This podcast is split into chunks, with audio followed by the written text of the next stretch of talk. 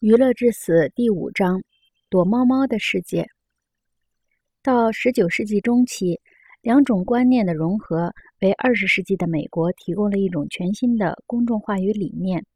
它们的结合大大冲击了阐释时代，为娱乐业时代奠定了基础。其中的一个观念是很新的，另一个则是和古老的洞穴壁画一样有年头了。我们后面很快就会讨论那个古老的观念，而那个新的观念是指交通和通讯可以彼此脱离，空间不再是限制信息传播的不可避免的障碍。十九世纪的美国人非常关心怎样征服空间的问题。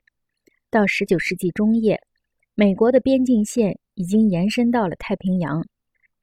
始于19世纪30年代的基本铁路系统，使得人和货物可以在全国范围流动。但是，直到40年代，信息的传播还是无法超过信息传播者行进的速度。准确的说，无法超过火车的速度。更准确一点说，只能达到每小时35英里的速度。由于这种局限，美国作为一个国家的发展受到了限制。到十九世纪四十年代，美国仍然只是由不同地区组成的一盘散沙，各个地区有自己不同的对话方式和利害冲突。要想实现全美洲统一的对话，还只是一个梦想。解决这个问题的方法是电，这一点连小学生都知道。众望所归的事情发生了，一个美国人找到了把电用于通讯服务的有效方法。并由此一次性解决了空间的问题。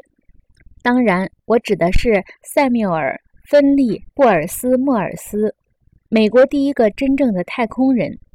他的电报消除了洲际界限，消灭了地区概念，把整个美国纳入了同一个信息网络，从而使统一美国话语成为可能。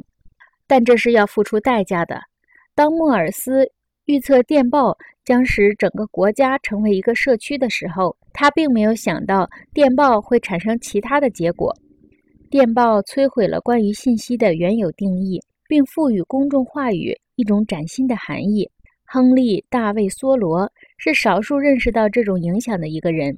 他在《瓦尔登湖》中写道：“我们匆匆地建起了由缅因州通往德克萨斯州的磁性电报。”但是缅因州和德克萨斯州可能并没有什么重要的东西需要交流。